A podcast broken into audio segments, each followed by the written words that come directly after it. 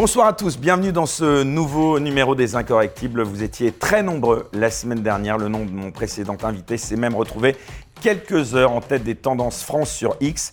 Soyez-en donc ici remerciés. Alors c'est d'autant plus remarquable que c'est bien la preuve que certaines émissions euh, digitales natives, comme on le dit, peuvent aujourd'hui parfaitement eh bien, challenger, du moins en influence, euh, certaines chaînes info qu'on aura la gentillesse de ne pas citer. Alors, si je vous dis cela, ce n'est pas tout à fait un hasard. L'invité que je reçois aujourd'hui est déjà apparu euh, sur des médias français, mais c'est la première fois, m'a-t-il dit, qu'il accepte d'accorder une aussi longue interview à un média uniquement en ligne.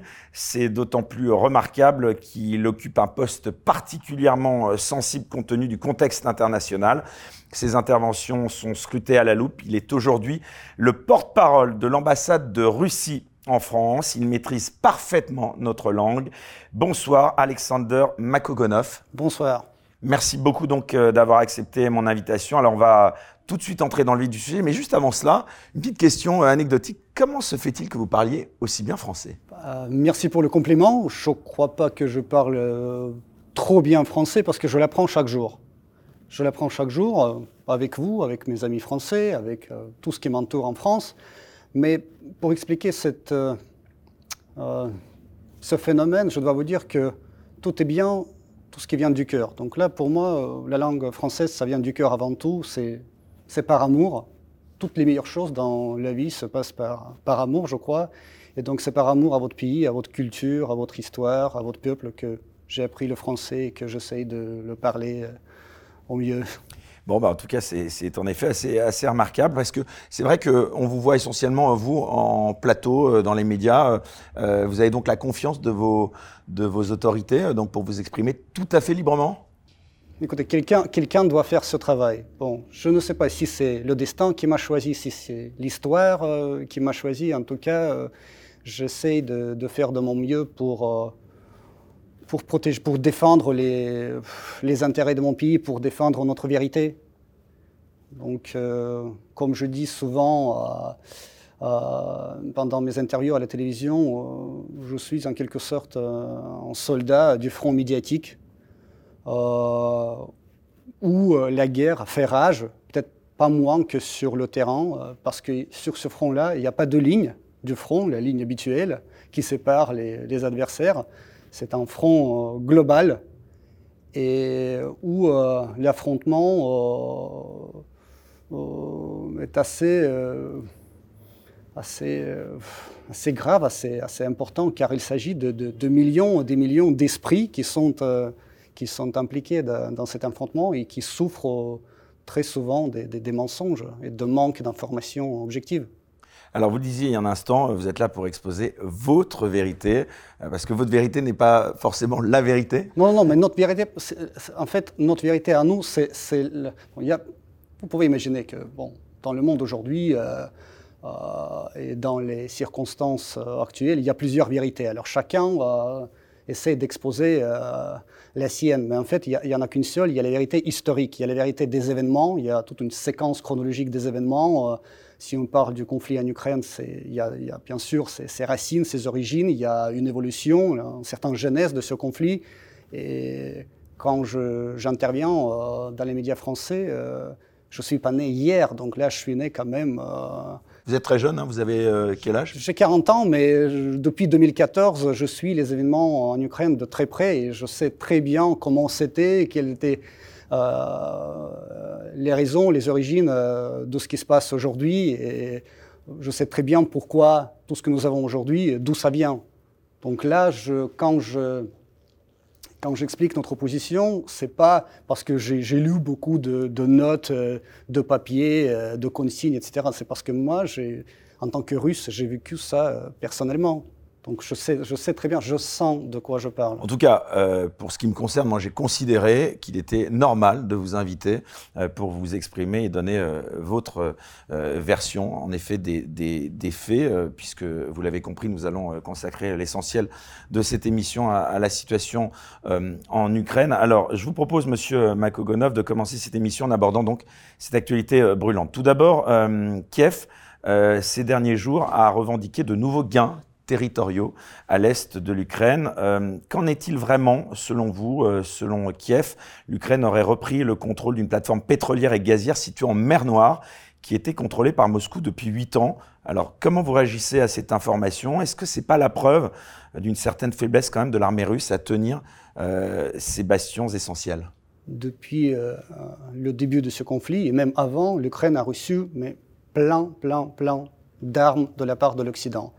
Depuis le début de cette fameuse contre-offensive ukrainienne qui a commencé officiellement le 4 juin dernier, euh, l'Ukraine a reçu euh, encore des tonnes et des tonnes d'armes. Donc là, bien sûr, euh, Kiev, le régime de Kiev, doit se justifier devant ses sponsors, doit montrer les résultats. Et très souvent, ils ne font qu'inventer des choses, en fait, ces gains, ces fameux gains qui, territoriaux qui, n'existent même pas, parce qu'il faut quand même présenter quelque chose aux sponsors. Pour être plus euh, concret, un exemple, cette contre-offensive a commencé le 4 juin. Alors, trois mois après le début de cette contre-offensive, l'Ukraine a perdu plus de 71 000 hommes en trois mois de contre-offensive. Ils n'ont gagné un centimètre de territoire. Parfois, ils prennent des petits villages déjà réduits en cendres, en ruines, et ils présentent ça comme une grande victoire. Mais en fait, il n'y a personne dans ces villages, c'est juste en, champ ruiné, et, puis, euh, euh, en fait, il n'y a, rien à prendre. Mais là, ils présentent ça comme, comme une grande victoire. En fait, la ligne de front n'a pas a à peine bougé euh, depuis le début de cette contre-offensive. Donc Vous là, contestez les percées ukrainiennes annoncées. Euh, le ministère de la Défense a notamment revendiqué aussi des succès sur le front sud. L'armée ukrainienne aurait légèrement progressé ces dernières semaines dans le cadre de cette contre-offensive et enregistré des succès euh, au sud de Robotayny et à l'ouest de Verbové. Vous confirmez cela ou pas? Écoutez, en ce qui concerne le, ce, fameux village de Rabotino, ben en fait, c'est un, vraiment c'est un, un, village fantôme. Il n'y avait personne, il n'y a, a, rien, il n'y a que des ruines les Ukrainiens, ils, ont peut-être eu l'occasion, bah, cette euh, possibilité, cette chance d'entrer dans ce village, mais en fait, c'est un champ de ruines et les troupes russes qui, reculent un peu. Donc là, après, ils se donnent la possibilité de contre-attaquer. Donc, vous savez, ça bouge chaque jour. C'est jamais figé, là, cette ligne de front en ce moment, euh, dans certains secteurs. Donc là, prendre un village, c'est vraiment c'est un grand mot, prendre un village, reconquérir un village, un village. Donc là, ils peuvent aujourd'hui entrer dans ce village. Demain, ils seront déjà repoussés avec des morts, avec des blessés, avec des L'armée russe n'est pas moins solide que prévu dans ces territoires, selon vous? Euh, non, mais écoutez, l'armée russe reste toujours solide, l'armée russe reste euh, toujours très motivée et très bien équipée. Donc là, nous sommes prêts à repousser n'importe quelle contre-offensive. C'est ce que nous montrons déjà euh, depuis des mois. Vous aviez déclaré justement il y a quelques semaines que l'armée russe ne pouvait être vaincue. Vous maintenez vos propos? Non, mais l'armée russe, c'est une armée invincible en fait. Surtout maintenant, euh, lorsque, avec le soutien euh, du peuple, avec cette cause noble que nous défendons, nous savons très bien pourquoi nous nous battons. Nos militaires, nos soldats, ils savent très bien pourquoi ils se battent. Pour euh, ce peuple russophone, de l'Ukraine, qui, qui habite déjà dans les régions rattachées à la Russie, pour que ces gens-là puissent parler librement leur langue maternelle, qui est le russe, et pour qu'ils puissent vivre en toute sécurité sur ces territoires. Il y a un regain quand même de l'activité euh, de cette armée ukrainienne euh, qui annonce donc qu'elle aurait donc euh, percé certaines lignes de défense russes. D'une part, vous les contestez, mais vous n'aviez pas quand même anticipé quand même cette résistance? Non, non, on a, très bien anticipé la, contre-offensive. C'est pour, ça que cette contre-offensive a complètement échoué, avec des pertes énormes pour l'armée ukrainienne. Donc là, pour le moment, l'objectif, euh, c'est d'endiguer cette contre-offensive et d'infliger le maximum de dégâts au, matériel de, l'adversaire. Donc là, euh, c'est ce que nos militaires font chaque jour. Il faut tout simplement neutraliser tout ce qu'ils ont, euh, les militaires ukrainiens, comme des chars, comme des blindés et autres équipements euh, russes de l'Occident. C'est intéressant de s'arrêter un instant sur euh, justement ce matériel, parce que vous n'êtes pas sans savoir, M. Makogonov, quand même, que beaucoup de personnes laissent entendre que la Russie a un armement largement désuet, qui daterait de la guerre froide, et que justement, peut-être qu'une des, des clés de ce conflit réside dans cet armement. D'ailleurs, le fait que l'armement occidental soit autant livré à l'Ukraine. Euh, voilà, il n'y a pas quand même euh, du côté euh, de l'équipement, vous n'iriez pas jusqu'à dire quand même qu'il y a eu quelques quelques problèmes de ce côté-là?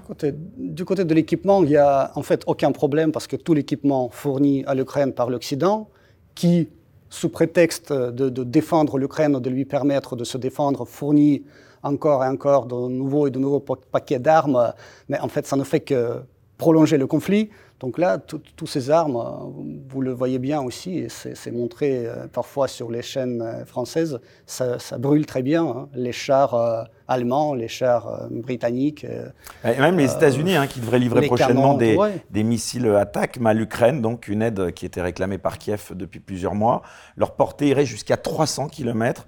Est-ce que ça pourrait changer quelque chose? Je vous avoue, ça nous préoccupe mais ça ne va pas changer grand-chose, tout comme euh, tous les autres équipements déjà, y compris les, missiles de l'emporter, déjà livrés en Ukraine. Donc euh, nous avons euh, avec quoi répondre et comment répondre. Comment la Russie, justement, elle regarde ce soutien inconditionnel de l'Occident à l'Ukraine, Alexander Makogonov? Tout ce soutien-là, et en principe, tout ce qui se passe aujourd'hui en Ukraine, ce n'est pas, pas à propos de l'Ukraine, ce n'est pas autour de l'Ukraine, ça, ça va bien au-delà. En fait, euh, il s'agit euh, d'un conflit euh, de nouveau type, une guerre hybride déclarée à la Russie par l'Occident.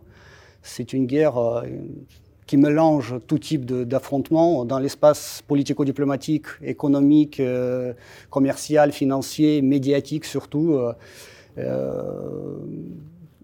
L'objectif de cette guerre hybride est très simple et très souvent énoncé de vive voix par certains euh, officiels occidentaux, c'est d'infliger euh, une défaite stratégique à la Russie. Cela veut dire, vous me demandez qu'est-ce que ça veut dire la, défaite stratégique? Je vais vous expliquer.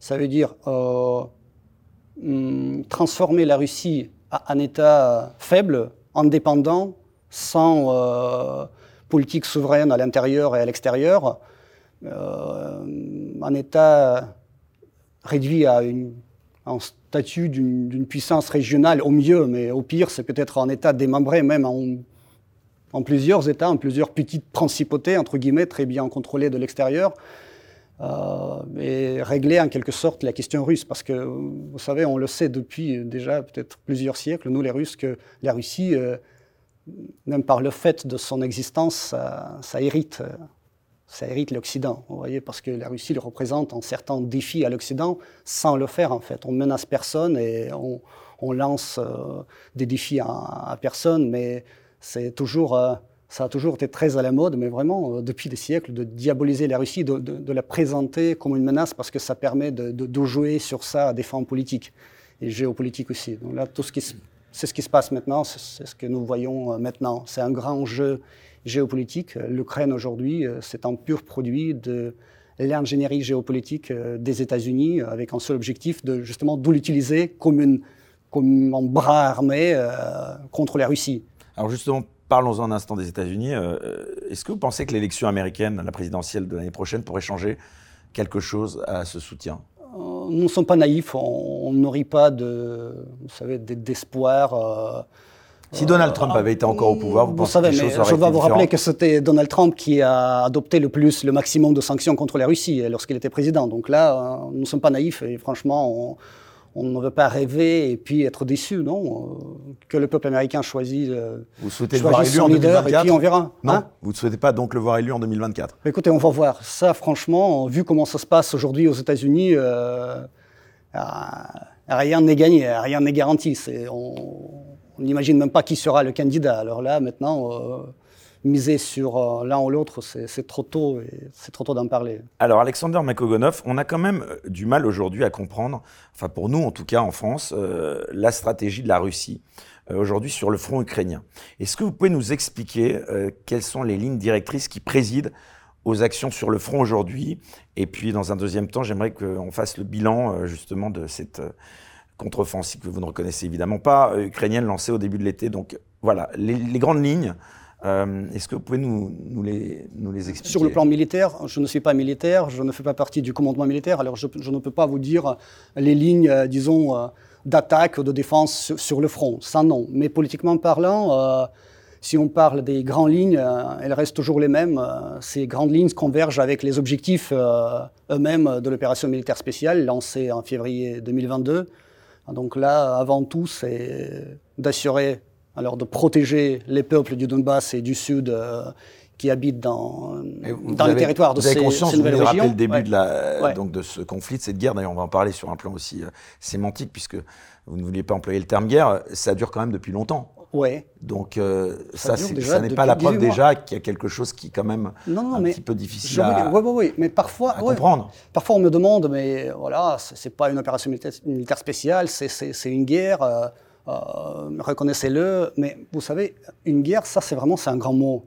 Si on déclare une guerre à l'Ukraine, vous voulez qu'on fasse quoi? Vous voulez qu'on engage toutes nos armées, toutes nos forces armées, qu'on attaque l'Ukraine massivement, qu'on bombarde les villes et les villages ukrainiens, qu'on qu'on tue la population Ah, civile. vous le faites déjà hein, que pour vous certains. hein. non, pour certains, oui, exactement. Pour certains, c'est des spéculations. Parce que là, maintenant, nous restons, et ça, c'est fait exprès, nous restons dans le cadre de l'opération militaire spéciale qui nous permet, justement, d'une manière, euh, si je permets de dire, chirurgicale. Enfin, c'est même pas pour certains, pardon, voilà. vous le faites déjà. Oui, hein. écoutez. Comme- ouais, vous pour- contestez ça ou pas? Non, non, non. Mais ça nous permet. Des bombardements, il y en a. Non, non, non. Je vous explique. Euh, cette opération militaire spéciale nous permet de rester dans ce cadre, comme je vous dit, euh, chirurgical, c'est-à-dire de- de- d'effectuer les frappes très ciblées contre les objectifs purement militaires ou civils qui servent à des fins militaires, ou euh, voilà, de, de- combattre contre ceux qui tiennent euh, euh, les armes dans les mains pointées contre nous. C'est ça. Les civils, quand vous voyez, par exemple, les images des immeubles résidentiels détruits, des civils qui souffrent, non, vous vous demandez toujours, donc la- laissez vraiment euh, un peu de doute euh, à vous-même, de- de- demandez-vous euh, alors d'où ça vient. Bien sûr, c'est très facile de vraiment de de rejeter toutes les responsabilités sur, les Russes, parce que la Russie est présentée comme un agresseur, mais euh, le cas. les, les Ukrainiens, C'est le cas, ils utilisent très très bien euh, toute cette situation, justement, pour, euh, Vous nous que la Russie soit de tous les maux du monde, mais je vous dis, parfois, c'est les ratés du système de, défense, de la défense intérieure ukrainien. Donc là, euh, ils essayent d'abattre nos missiles, finalement, euh, leurs missiles, euh, ces installations qui sont déployées, vous savez, parfois sur les terrains de jeux d'enfants, au milieu d'un quartier résidentiel, bon, ça, tombe sur les maisons et ça explose. Parfois, comme c'était le cas justement il y, a, une semaine, je crois, dans le village de Konstantinovka, avec une frappe, cette fameuse frappe sur le marché municipal au centre du village. Là, euh, tout le monde tout de suite a accusé la Russie euh, d'avoir bombardé le marché et d'avoir tué 16 ou 17 personnes. Et là, après, rien dans l'espace médiatique parce que c'était les Ukrainiens qui ont fait exprès, parce que le même jour, M. Blinken, le chef de la diplomatie américaine, était à Kiev. Il fallait montrer encore une fois à quel point les Russes sont méchants. Donc là, il fallait sacrifier quelque chose pour, euh, pour produire cet effet euh, média- médiatique et politique. Donc là, ils ont essayé de le faire, mais ça, euh, s'est mal passé. hein. Donc là, maintenant, personne n'en parle, parce qu'il y a trop d'évidences qui montrent que c'était les militaires ukrainiens qui ont effectué cette, frappe. Et il y a tout un nombre d'e- d'exemples qui, prouvent aussi d'autres crimes commis par ce régime de Kiev. Alors revenons justement à la perception de ce conflit et justement euh, un, instant à, la perception de ce conflit en, Russie, où on imagine que ça n'est pas du tout la même vision, mais euh, comment est-ce que les citoyens russes regardent l'évolution de ce conflit quand même? Ce qui dure, ce conflit, on le disait depuis longtemps. Donc quel est, euh, de votre côté à vous, le retour que vous avez Est-ce que Vladimir Poutine et les dirigeants politiques et militaires ont toujours la confiance de la population? Mais en fait, c'est euh, c'est- les chiffres qui le montrent. Là, aujourd'hui, le président Poutine euh, a Elle le soutien de, entre 75 et 80% de la population. Donc là, c'est beaucoup, ça, ça reste très stable ce chiffre. Mais en ce qui concerne la perception de ce conflit par les Russes, je dois vous dire que les Russes, ils suivent ce conflit, l'évolution de ce conflit depuis 2014, depuis ce fameux coup d'État à Kiev, lorsqu'un quand un régime euh, ultranationaliste et russophobe est venu au pouvoir grâce au soutien euh, des amis, entre guillemets, euh, occidentaux. Et la première décision de ce régime était de supprimer le statut de la langue russe. La langue, je dois vous dire, parlée par la moitié de, la population ukrainienne comme une langue maternelle. Bien sûr, euh, dans certaines régions ukrainiennes, les, les gens ils n'ont pas accepté ce genre de, folie, vraiment folie criminelle, je dirais. Euh, en Crimée, le résultat, c'est que la Crimée a voté pour le rattachement avec la Russie, et dans, le Donbass aussi, parce que c'est voilà, historiquement, c'est que des russophones qui peuplent ces, ces territoires. Pour eux, c'est c'est la langue maternelle. Donc là, ils n'ont pas accepté euh, ce régime qui est venu au pouvoir euh, par la voie absolument illégitime et inconstitutionnel. En réponse, le régime de Kiev, ce nouveau régime, il a fait quoi? Il a déclaré ces gens dans le Donbass euh, terroristes euh, et a commencé euh, une opération antiterroriste voilà, avec l'engagement de ses forces armées. Donc là, entre 2014 et 2022, les autorités de Kiev et les forces armées de, l'Ukraine bombardaient et terrorisaient par tous les moyens les habitants de, Donbass, euh, faisant 14 000 morts au total. En parlant de morts, là, aujourd'hui, combien de morts la, Russie assume-t-elle dans ce conflit? J'ai pas de communication officielle euh, sur ce euh sujet. Non, il n'y a pas de chiffres vraiment. Je, ne peux pas vous donner des chiffres récents. Je ne peux pas vous mais demander aux Ukrainiens. Je ne peux pas bah justement, d'après vous, donner des chiffres. Non, non, non. Donc là, personne ne Côté ukrainien, il n'y a pas d'estimation russe? Mais là, pour le moment, je vous dis, euh, donc 70 000, c'est rien que pour les trois derniers mois. Au total, ça peut faire 300 000. Il y en a beaucoup qui, vous accusent, qui accusent la Russie de minorer le nombre des morts russes. Oui, minorer, mais euh, on ne connaît pas même des, je ne peux pas vous donner des chiffres. Vous savez, c'est, on, est, on est en état de conflit, donc ça change euh, chaque jour. Euh, malheureusement. Euh, alors justement, alors parlons pas des chiffres, mais justement, puisque au-delà de ça, évidemment, on parle de, vie et de mort de soldats et de civils aussi. vous, Alexander Makogonov, si vous deviez demain annoncer à une mère de famille la mort d'un de ses fils sur le front ukrainien, comment lui diriez-vous? Au nom de quoi ce soldat est-il mort? Si, si, vous parlez d'un soldat, soldat, russe, oui. Il est mort pour la patrie, pour, euh, justement pour sa mère, pour sa, pour sa femme, pour le futur euh, de ses enfants. Parce qu'on sait très bien que c'est pas, comme je vous l'ai déjà dit, c'est pas une guerre en Ukraine et contre l'Ukraine. Ça va bien au-delà. C'est en quelque sorte euh, la guerre des, des mondes, si vous voulez, le, le monde russe, là, nous voulons protéger et préserver à tout prix, parce que pour nous c'est un conflit absolument existentiel, c'est notre existence, c'est notre futur qui est en jeu. Tandis que pour les États-Unis, qui, sont derrière le régime de Kiev, qui l'utilisent tout simplement comme une compagnie militaire privée, si vous voulez, ça c'est encore, encore une guerre supplémentaire pour euh, leur domination euh, mondiale, encore un épisode dans toute cette longue épopée des guerres qu'ils ont déjà déclenchées ces 20 ou 30 dernières années voyez, donc là, pour nous, euh, l'importance de, de, ce qui se passe aujourd'hui, c'est énorme, c'est vital. C'est pour ça que chacun, euh, chaque, soldat, chaque euh, volontaire qui va, qui va sur le front, il sait très bien pourquoi il y va. En tout cas, il y a beaucoup de monde mobilisé, puisqu'il euh, y aurait plus d'un demi-million de Russes qui donc auraient rejoint l'armée en un an pour combattre en Ukraine. Cette campagne de recrutement, justement, et cette mobilisation, elles ont été lancées après que l'armée russe, justement, a dû battre en retraite hein, au printemps 2022. Est-ce que vous nous assurez ici, Alexander Makogonov, que ces engagements sont bien volontaires, qu'il n'y a jamais de personnes qui sont contraintes et puis, euh, quelles sont les réserves aussi humaines de l'armée russe aujourd'hui, si le conflit devait encore durer, ce qui est malheureusement à craindre? Je peux vous citer quelques chiffres cités il n'y a pas longtemps aussi par le président Poutine. Euh, la Russie a mobilisé 300 000 hommes et nous avons également 200 070 volontaires qui se sont inscrits dans l'armée par leur propre volonté. Eux-mêmes, personne ne les a forcés. Donc c'est un engouement, ça, vous entendez Vous savez, oui, c'est un engouement euh, patriotique, si vous voulez. C'est un élan patriotique. Euh, je vous dis, les gens, ils savent très bien euh, ce qui se passe. Ils se rendent, se rendent bien compte de, de ce moment charnier historique que nous vivons et pourquoi on doit, on doit se battre. En fait, euh, si on parle des ressources mobilisables en Russie, c'est autour de 2 millions selon les estimations du ministère de la Défense, mais ça peut être, j'imagine, même plus, mais on n'a pas besoin d'engager tant de militaires, autant d'hommes. Euh, comme je vous dis, on reste dans le cadre d'une opération spéciale. C'est pas, on ne déclare pas une guerre à, l'Ukraine parce que ça exigera vraiment euh, un effort colossal avec des dégâts colossaux mais qui, qui, qui, ça sert à rien en fait. C'est pas contre le peuple ukrainien qu'on se bat, pas du tout. Alors, il y a en tout cas euh, cet été euh, la mort de quelqu'un qui a fait beaucoup euh, parler. Hein. J'aimerais un instant qu'on s'y attarde. C'est la mort donc de Monsieur Prigogine. tout d'abord, quel bilan vous faites, vous, Monsieur Makogonov et, votre pays, de la révolte du groupe Wagner et donc de, ce qu'avait fait Monsieur Prigogine? Est-ce que paradoxalement d'ailleurs, ça n'a pas permis, de, au final, hein, avec la mort de M. Prigogine, permis de renforcer la position de Vladimir Poutine?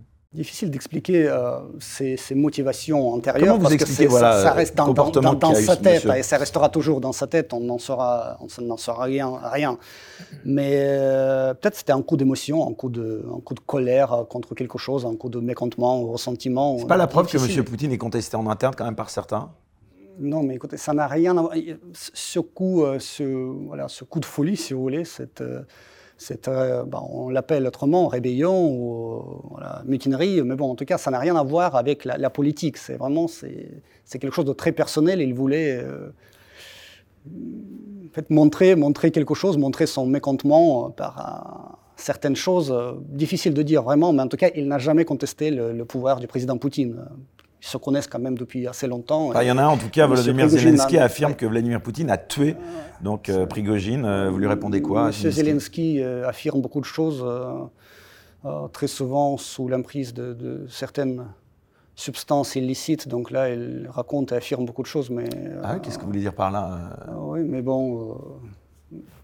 Monsieur Zelensky prendrait des substances illicites? Oui, mais bon, vous savez, c'est pas moi qui vous devez le demander. Quel type de substance je ne peux pas vous donner, donner des, exemples concrets, mais euh, c'est une information assez, assez connue parce que là, il le reconnaissait lui-même dans ses interviews, étant encore à, l'époque où il était artiste et comédien. Donc euh, voilà, c'est très souvent cette déclaration euh, et ces, décisions, c'est tellement insensé que ça s'explique justement peut-être par l'effet de, voilà, de ces choses-là. En tout cas, euh, récemment, donc en parlant justement de, faits, euh, euh, le fait que les territoires russes soient quand même touchés par des attaques ukrainiennes, je pense notamment aux drones qui ont été lancés sur Moscou ces dernières semaines, ça c'est factuel. Est-ce que ça vous inquiète? Est-ce que ça vous conduit pas à réévaluer un petit peu la menace que constitue l'Ukraine pour votre pays, la Russie? Ce qui nous inquiète avant tout, c'est que ces attaques régulières à l'aide des drones... Comment la population réagit ouais, Exactement, à l'aide des drones ces attaques sont effectuées contre les objets civils et contre la population civile, euh, avec un seul et simple objectif d'intimider la population russe, de semer la panique, euh, parce qu'en fait, lorsque les drones attaquent les gratte-ciel dans le City à Moscou, vous savez, c'est un quartier business. Donc là, ça n'a aucune valeur militaire, aucune valeur tactique, c'est juste pour intimider.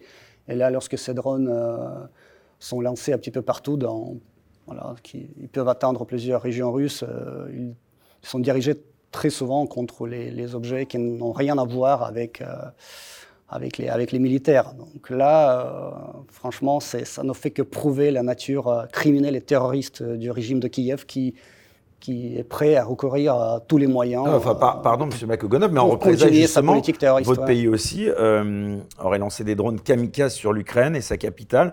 Vous confirmez pas ces informations? Lorsque, lorsque la Russie lance, que ce soit des, des missiles, que ce soit des drones, c'est lancé d'une manière très ciblée. Le militaire, le, les militaires savent très bien où lancer ces, ces, missiles ou ces drones parce que là, ils savent très bien quels sont les objets, à, à quoi ils servent. Donc là, euh, si vous avez remarqué, après ces attaques, et parfois massives, euh, du côté russe, euh, donc il n'y a pas des, milliers, des centaines ou des dizaines de civils qui sont morts. Donc là, ça ne fait que prouver euh, le caractère vraiment très, très, ciblé et très, très, très, très précis de, nos frappes. On, sait très bien ce, qu'on fait. Nous ne voulons pas intimider la population ukrainienne ou produire, produire un effet un effet psychologique ou médiatique, euh, c'est pas c'est pas notre objectif. Hein. Nos objectifs sont tellement euh, sont purement militaires. Et pourtant, enfin justement, euh, vous dites purement militaire, mais enfin beaucoup accusent la Russie de s'adonner à des crimes de guerre.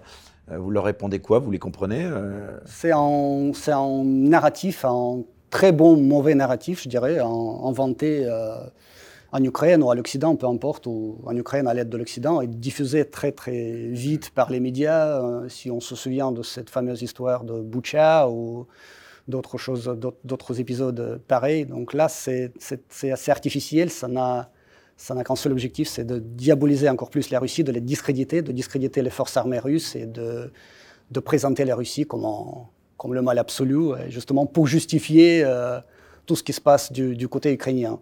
Et justement, plus largement, euh, quel est votre regard quand même sur cette réaction euh, que vous euh, citez des populations, notamment occidentales, à cette guerre et l'hostilité qui est quand même assez largement répandu à la Russie? Vous en avez quand même conscience, vous qui habitez en France actuellement.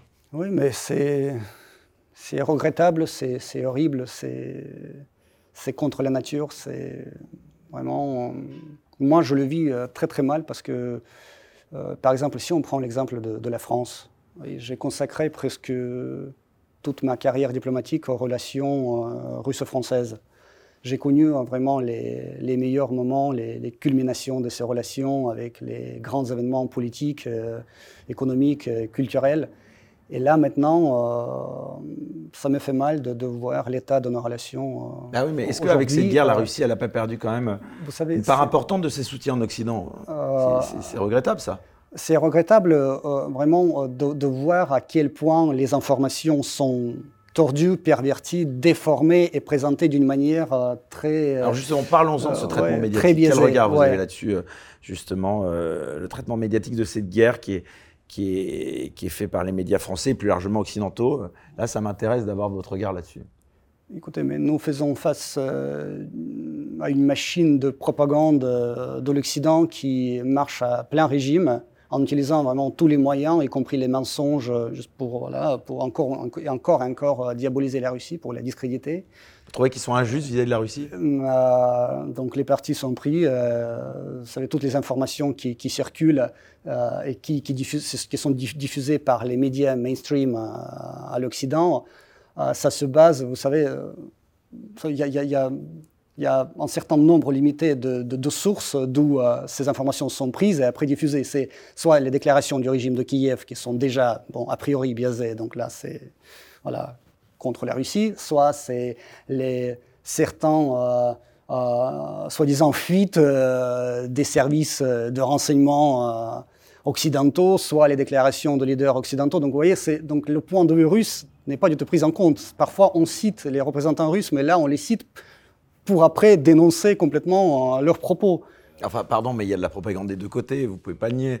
Alexander Makogonov, vous aussi, vous faites usage de cette propagande quand même, non? Je vous dis, c'est très intéressant ce, qui s'est passé dans, l'espace médiatique à l'Occident. Alors, euh, entre 2014 et 2022, lors de cette euh, guerre civile, si vous voulez, euh, à l'est de l'Ukraine, avec 14 000 morts, personne ne disait un mot. Mais on parlait, parfois je regardais, je regardais les chaînes françaises et dans les JT du soir, on parlait de, de petites escarmouches euh, avec les séparatistes pro-russes euh, quelque part euh, dans le Donbass. Et ça semblait tellement local et avec aucune importance. Mais au final, nous avons 14 000 morts. Personne ne parlait vraiment de ce qui, ce que se passait vraiment dans ces territoires, qui était à l'origine de quoi et qui était vraiment coupable de quoi. Et à un moment donné, la Russie prend la, décision de commencer cette opération militaire spéciale justement pour protéger ces pauvres civils qui habitaient euh, dans ces territoires. Euh, et on commence à présenter la Russie comme le mal absolu, comme l'agresseur qui a envoyé l'Ukraine, qui, qui, qui, cherche à détruire l'Ukraine, à l'anéantir, etc., etc. Mais, mais où vous étiez? Mais où vous étiez pendant huit ans? Alors, vous n'avez pas dit un mot et aujourd'hui, vous, vous rejetez tout sur la Russie. Vous n'avez pas dit un mot sur les origines de ce conflit. Pourquoi, pourquoi la Russie a pris une telle décision C'est une décision, mais très difficile en fait, que nous avons prise. C'est c'est pas facile de, commencer de, tourner cette page et de commencer cette Mais comment vous expliquez alors ce parti pré-ukrainien par tous les médias euh, occidentaux et français? Mais je veux dire, mais parce que l'Occident coalisé, euh, c'est voilà, c'est s'est réuni euh, derrière l'Ukraine euh, avec un objectif d'infliger une défaite stratégique à la Russie. Euh, c'est pas la guerre, c'est pas le soutien sincère à l'Ukraine, ça n'a rien à voir. Si l'Occident se, préoccupait tellement du destin de l'Ukraine et des Ukrainiens, mais alors il y avait des accords de Minsk signés en 2015 qui prévoyaient la réintégration pacifique par la voie politique des républiques autoproclamées du Donbass dans l'Ukraine, sans un moindre coup de fusil. Il fallait juste, euh, je sais pas, aider Kiev ou, ordonner Kiev de, mettre en œuvre ces accords de Minsk. Et voilà, donc là, des milliers et des milliers de, vies d'Ukrainiens auraient pu être, sauvées. Mais là, finalement, euh, comme il s'avère, euh, et là c'était confirmé par les propos de Mme Merkel, qui a mis d'ailleurs sa signature comme garant sur les accords de Minsk. Il a dit que ces accords-là, ils étaient, c'était juste un moyen de gagner du temps pour préparer l'Ukraine à, l'affrontement contre la Russie. Et donc là, ces propos étaient reconfirmés par M. Hollande, l'ex-président français, qui a mis aussi sa signature comme garant sur ces accords-là. Donc là, vous voyez, donc là, personne ne voulait sauver les Ukrainiens, aider l'Ukraine. Tout le monde voulait que ce conflit euh, éclate un jour, et c'est ce que nous voyons aujourd'hui. Donc là, c'est pas à propos de l'Ukraine. Mais vos détracteurs aussi, si je peux me permettre, euh, sont, les, sont aussi ceux qui disent, euh, et ce serait intéressant d'avoir votre avis en réponse, vos détracteurs disent justement que les médias russes sont à la solde du pouvoir et qu'ils mentent à la population dans une logique justement d'enrôlement idéologique. Donc c'est exactement le, procès que vous faites aux médias occidentaux. On pourrait peut-être le faire euh, aux médias russes, non? Mais les médias russes, hein, je vous dis, au moins les médias russes montrent ce que s'est passé en Ukraine dans les périodes de 2014, entre 2014 et 2022. Donc là, ce qui se passe maintenant, pour n'importe quel spectateur, justement pour n'importe quel spectateur, c'est clair parce que ça a une, continuité absolue, la chronologie est vraiment inébranlable. Donc là, tout, tout, tout est clair. Mais je dois vous dire quelque chose de plus. En fait, il y avait il y avait un certain nombre de vos, vos confrères euh, français qui se sont rendus dans le Donbass euh, en 2015 et en 2016 et après, et qui sont toujours là et qui euh, diffusent les informations vraiment bah, objectives étant sur le terrain, mais ces informations-là, ça n'existe que sur Internet en fait. C'est les médias mainstream, ça, ça les, bloque, ça les bloque complètement. Mais je ne veux, veux, pas citer les, les, noms, bien sûr, je ne veux pas, mais euh, c'est aussi ça, ça, fait donc euh, cacher la vérité, camoufler la vérité ou de ne pas donner le, la, sortie euh, pour la vérité, ça, ça fait aussi un des, instruments de la, de la, propagande occidentale et des, médias occidentaux. En parlant de cette propagande occidentale que vous dénoncez, vous pensez qu'un jour la Russie pourra retrouver une image positive en Occident? Ça ne va pas se faire ni aujourd'hui ni demain. Ça prendra euh, du temps, bien sûr. C'est pas pour le moment, euh, vu l'état de nos relations, je, parle en général entre la Russie et l'Occident, euh, ce ne sera pas quelque chose de très rapide. Peut-être ce n'est pas une seule génération d'hommes politiques à l'Occident qui doit changer pour, pour recommencer à faire des, des, efforts pour la normalisation avec la Russie là, on se rend bien compte de, de, de, Est-ce qu'il y a une nouvelle génération d'hommes politiques aussi en Russie pour, le moment, dont vous pourriez peut-être faire partie hein, Je, je dois vous dire une chose. À, cette étape historique, l'Occident a perdu la Russie. Et ça, c'est clair. La Russie euh, cherche de nouveaux partenariats et elle le fait avec un grand succès. Nous avons des partenaires et des amis partout dans le monde. Mythes inventé et diffusé à l'Occident sur cette fameuse isolation russe de, la Russie, mais c'est vraiment c'est que des mythes et ça ne, tient, pas du tout la route. Euh, la meilleure preuve de ça, juste, je vais vous citer des exemples concrets, pour ne pas vous raconter des, histoires. Prenons le forum économique à Saint-Pétersbourg qui s'est tenu en, en, juin dernier à Saint-Pétersbourg. Il y avait des représentants de 130 pays il y avait des milliers, je ne peux, je peux, même pas vous citer le chiffre exact, mais des milliers de représentants de 130 pays. Puis, en juillet, nous avons acquis le forum, aussi à Saint-Pétersbourg, le, forum, euh, le, sommet Russie-Afrique, euh, avec les représentants de 50 pays africains. C'est presque tout le continent, sauf à l'exception de, je sais pas, 3 ou 4 pays. Puis, euh, en août, sommet de BRICS, où la Russie euh, était parmi les membres fondateurs du BRICS et qui a accueilli dans ses rangs encore six pays de, plus. Six pays à ne pas négliger. Donc là aussi, euh, on n'est pas du tout isolé. Et là maintenant, euh, il y a quelques jours, la Russie a accueilli à Vladivostok le forum économique oriental, avec la participation du président Poutine qui était là, avec les représentants de 50 pays. De quelle isolation de quelle isolation pouvons-nous parler? Ça, c'est un mythe et il faut, il faut arrêter avec ça parce que c'est vraiment, ça discrédite ceux qui diffusent ce mythe. La Russie n'est pas isolée, c'est un pays immense euh, qui couvre 17 millions de kilomètres carrés de, surface de la Terre qui s'étend de, la mer Baltique à l'océan Pacifique et qui a des intérêts, et je répète, des amis, des partenaires partout. On va revenir à la place de la Russie dans le monde dans un instant. J'aimerais qu'on revienne, si vous voulez bien, à ce conflit. Euh, sur les objectifs de la Russie, est-ce que vous pouvez nous, indiquer aujourd'hui euh, euh, quels sont ces objectifs? Conserver les territoires conquis ou aller plus loin euh, L'hiver là qui s'annonce, est-ce qu'il sera décisif selon vous?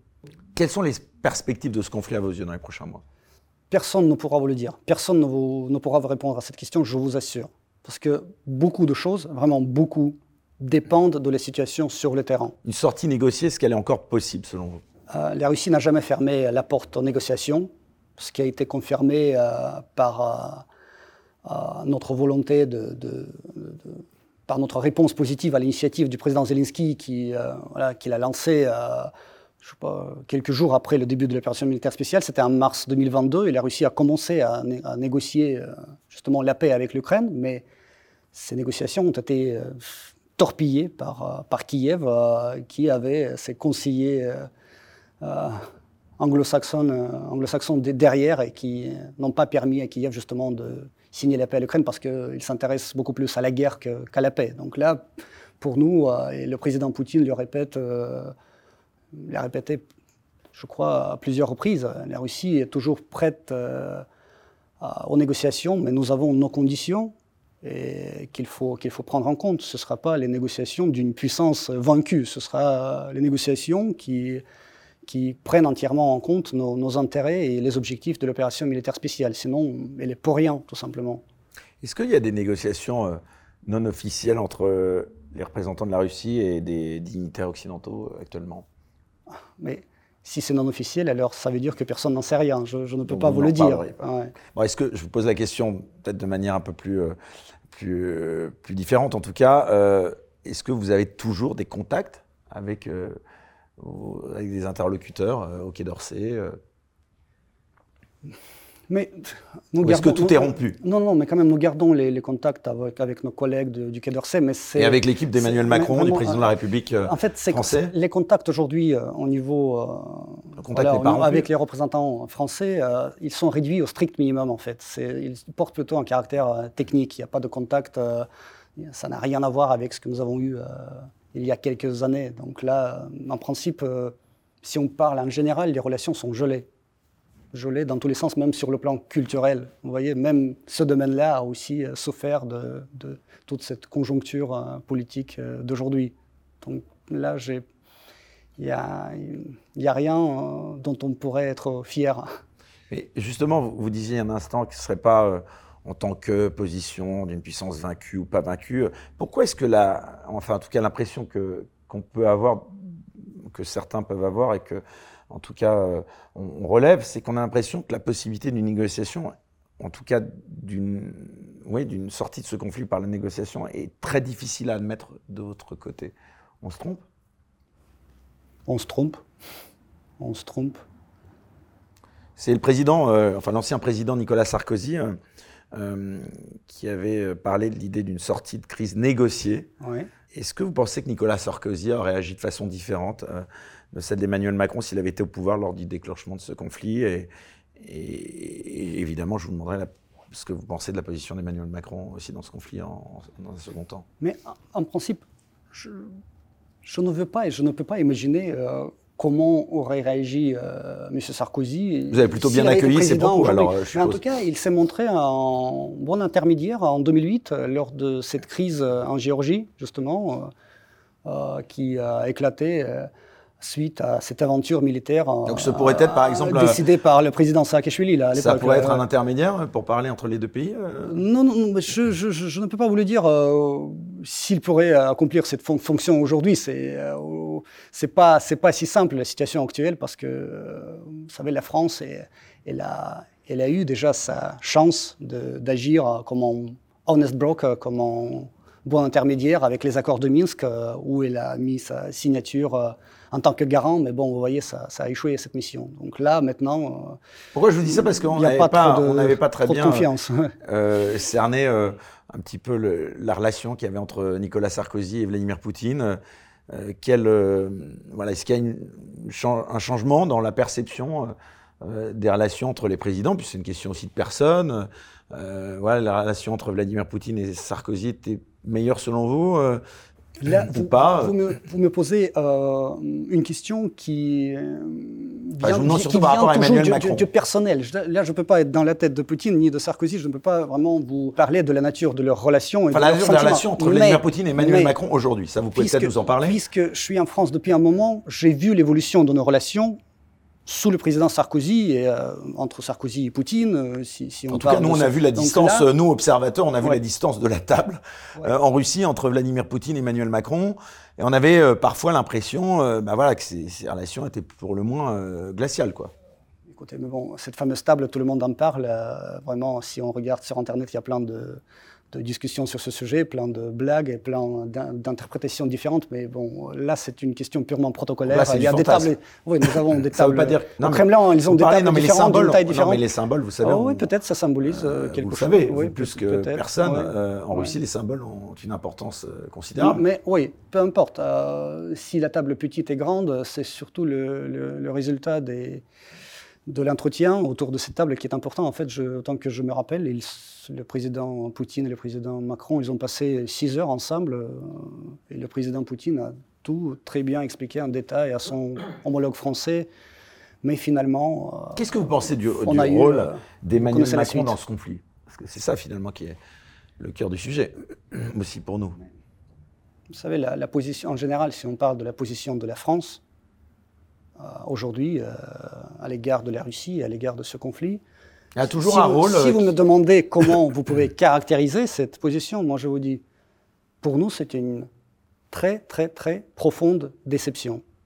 Car la France, d'un côté, avec ses liens multiséculaires avec la Russie, avec euh, vraiment le caractère un, un, peu extraordinaire historiquement de, de ces liens, euh, avec toute son expérience euh, comme intermédiaire dans d'autres conflits, avec son prestige international. Avec son influence, vous Avec encore, son influence, euh, oui, avec son influence, bien sûr, au sein de l'Europe, au sein du monde occidental et dans le monde entier, aurait pu jouer tout son rôle, mais vraiment à part entière dans, dans ce conflit et en, en, invitant les. Voilà, en se positionnant au milieu et en invitant les, les deux parties de, de négocier euh, la paix. Mais vous voyez euh, la réaction de la France, donc là, elle suit la logique euh, de la solidarité transatlantique euh, qui l'oblige à soutenir toutes les décisions des États-Unis et soutenir l'Ukraine avec, bon, par tous les moyens, mais au final, ça ne fait que prolonger le conflit. Ça, ne sert pas à la cause de, de la paix, ça ne fait que prolonger la guerre. Et c'est ça qui déçoit, parce que la France aurait pu, je vous dis, jouer tout son rôle dans, dans ce, à ce moment historique.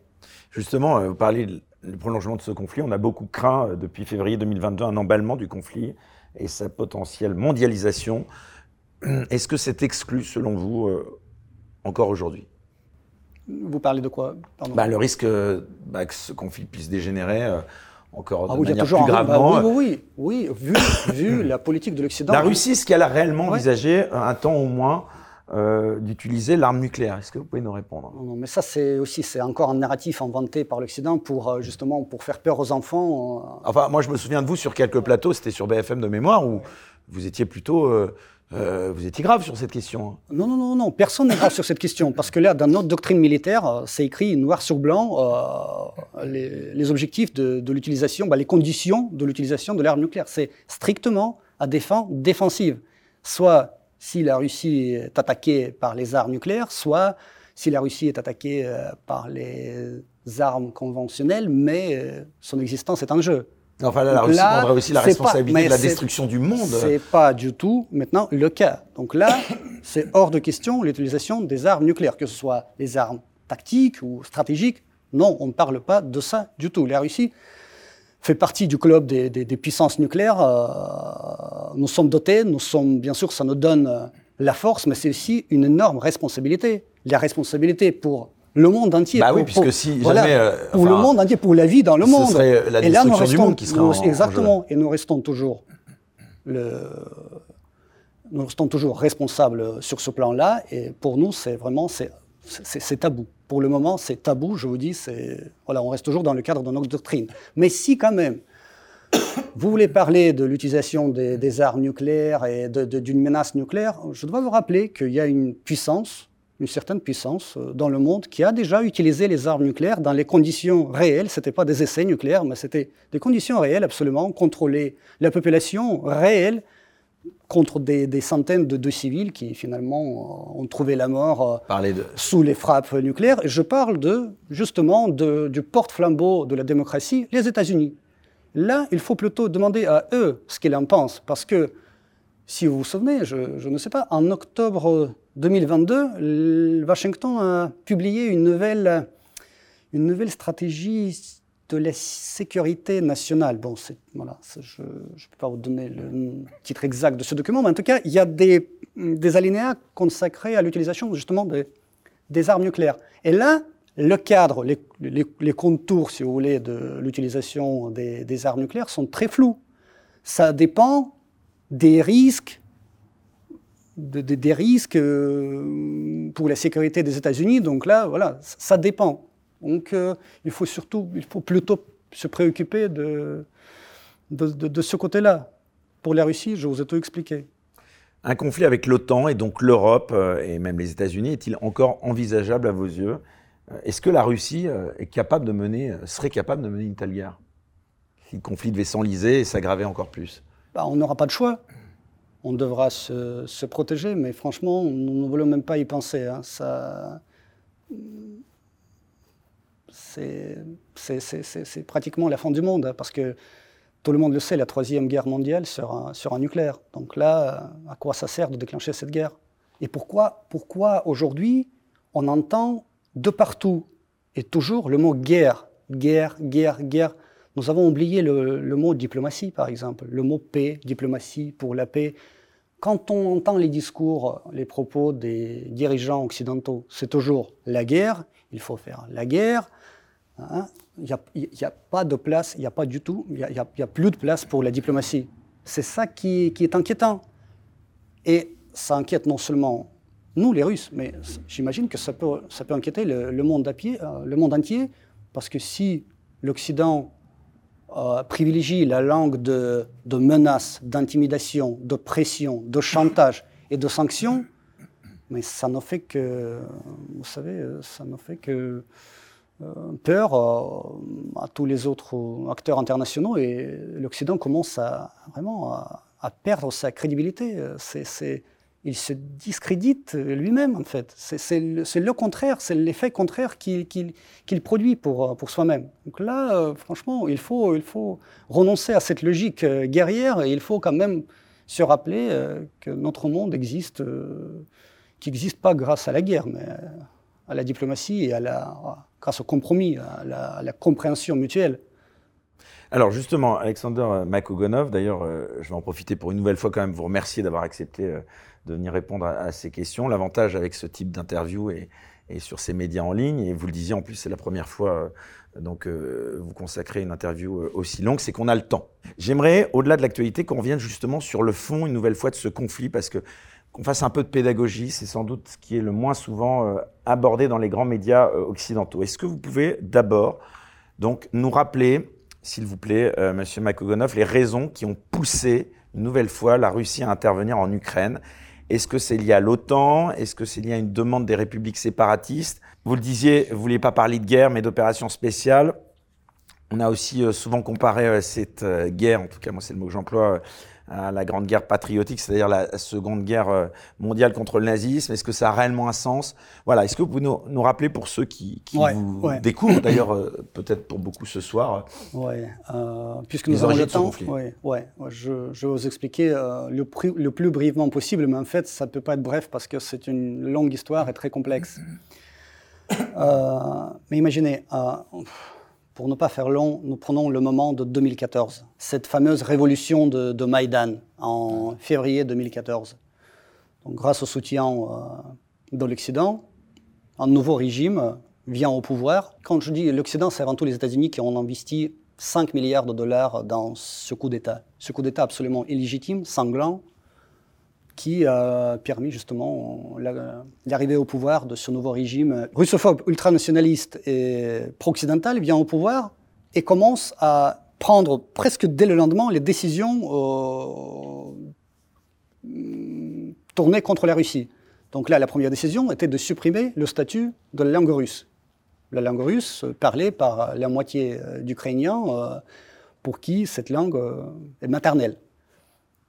Donc les habitants de la Crimée, peuplés principalement par, les Russes à 90%, n'ont pas accepté ce nouveau régime qui commence à faire euh, vraiment n'importe quoi, euh, euh, et qui, d'ailleurs, il y avait des, appels d'aller en Crimée et de chasser les Russes de la Crimée. Vous voyez, il y avait toute une série d'événements qui a fait que les habitants de la Crimée ont pris la décision d'organiser le référendum de, de revenir dans leur maison natale qui est la Russie. Donc là, c'est ce qui s'est passé en mars, en mars 2014. Et là, après, c'était le tour des, du Donbass aussi peuplé par les russophones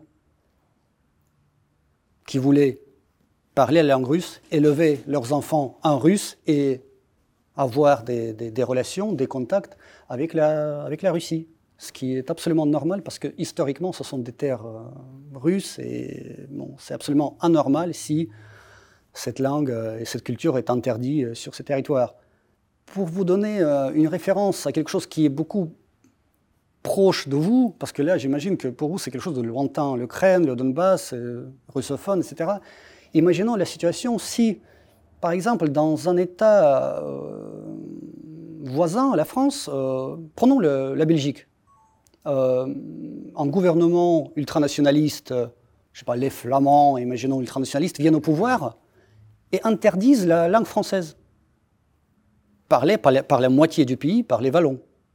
Oui, mais bien sûr, ils, ah, ça s'appelle la souveraineté. Hein, bien sûr, les Wallons, ils ne, sont pas, ils ne seront pas contents et la France ne sera pas contente non plus. la si France, en euh, serait peut-être pas contente, mais elle respecterait. Euh, non, non, non, non, pas du tout. La si en Suisse, du peuple. Si, non, non, non, mais ça contredit complètement aux principes démocratiques euh, qui font la base de plusieurs conventions internationales, européennes, etc. Si ça arrive en Suisse, ce sera la même histoire. Si on interdit la langue anglaise en Irlande, j'imagine même pas les réactions de la Grande-Bretagne ou le suédois en, en Finlande. Donc là, c'est la même logique. Vous pensez qu'on mènerait une guerre immédiatement contre, contre nos voisins? Immédiatement, exactement. Mais au cours de huit ans, au cours huit ans, la Russie euh, regardait avec inquiétude ce qui s'est passé euh, en Ukraine. alors là, bien sûr, les habitants de Donbass n'ont pas, pas accepté aussi euh, les décisions du régime de Kiev. ils ont proclamé leur, leur indépendance. Ils sont devenus républiques, deux républiques autoproclamées du Donbass, la République populaire du Donetsk et de Lugansk. Le régime de Kiev, en revanche, au lieu de comprendre pourquoi les peuples, bah, disons, voilà, les, Ukrainiens d'hier ont pris cette, euh, décision, au lieu de, négocier avec eux, de comprendre leur logique et peut-être trouver un compromis, non. Ils ont, ils ont euh, commencé une opération euh, antiterroriste contre ces gens-là, contre ces pauvres habitants de Donbass, qui, ne voulaient vraiment que, d'avoir la possibilité de parler la langue russe. Ils ne demandaient pas grand-chose. Et, bon, voilà, c'était le début euh, de l'extermination de, ce peuple à l'est de l'Ukraine, euh, qui avait tous, d'ailleurs, ces gens-là, ils avaient tous les passeports ukrainiens. Ils étaient ukrainiens. Donc là, c'était la guerre des Ukrainiens contre les Ukrainiens. Mais les Ukrainiens russophones qui voulait parler. Pour vous, euh, alors, non mais pour vous, l'Ukraine est comparable à, l'Allemagne nazie. Non, mais moi, je ne parle pas de ça. Pourquoi vous, vous bah parce que vous essayez de bien, vous voulez nous, bah, nous emmener, c'est de Le problème, c'est que le régime de Kiev, le régime de Kiev, aujourd'hui, il y a 5 ans ou euh, il y a 10 ans, euh, en 2014, là, il s'inspire beaucoup de l'idéologie Par l'extermination, donc. Regardez, mais regardez ce qui se passe.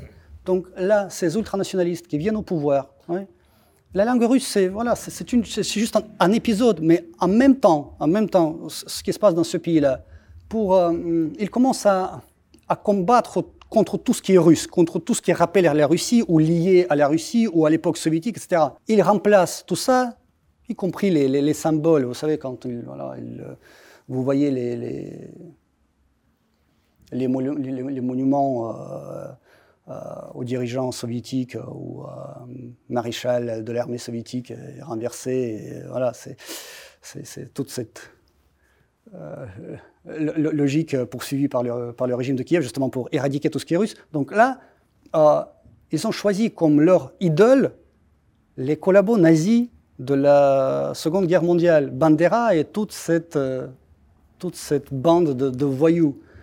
Au XXIe siècle, dans les places centrales des villes ukrainiennes, y compris à Kiev, on voyait régulièrement les, marches au flambeau avec les, drapeaux, euh, avec des symboliques euh, nazis, avec les grands portraits de, Bandera et d'autres collabos nazis. Euh, connus pour leurs atrocités et connus pour, leur, euh, pour euh, les tueries qu'ils organisaient en tuant les, Russes, les Ukrainiens, les, Juifs. Le vocabulaire que vous employez d'extermination, de, quand même, est très très très fort. Donc aujourd'hui, vous iriez jusqu'à à comparer les dirigeants actuels de l'Ukraine à des dirigeants nazis? On compare le régime actuel en Ukraine avec le régime nazi, mais c'est le régime en fait néo-nazi avec ses, ses particularités parce que c'est un régime non seulement qui s'inspire de l'idéologie nazie, mais c'est aussi un régime corrompu qui a vraiment qui a battu euh, tous les records de la corruption et qui a bah, euh, Vladimir Poutine, d'ailleurs, votre président le dit, hein, il parle souvent de la corruption en Ukraine et de l'existence de néo-nazis. Mais est-ce que c'est suffisant pour justifier une attaque, euh, Alexander Makogolov? Pour justifier une attaque de, bah, de, quoi? De, l'opération que vous décrivez comme opération spéciale, une guerre. Mais, je veux dire, je veux dire, alors, au cours de huit ans, le régime de Kiev a exterminé sa propre population à l'est du pays. 14 000 morts à la fin.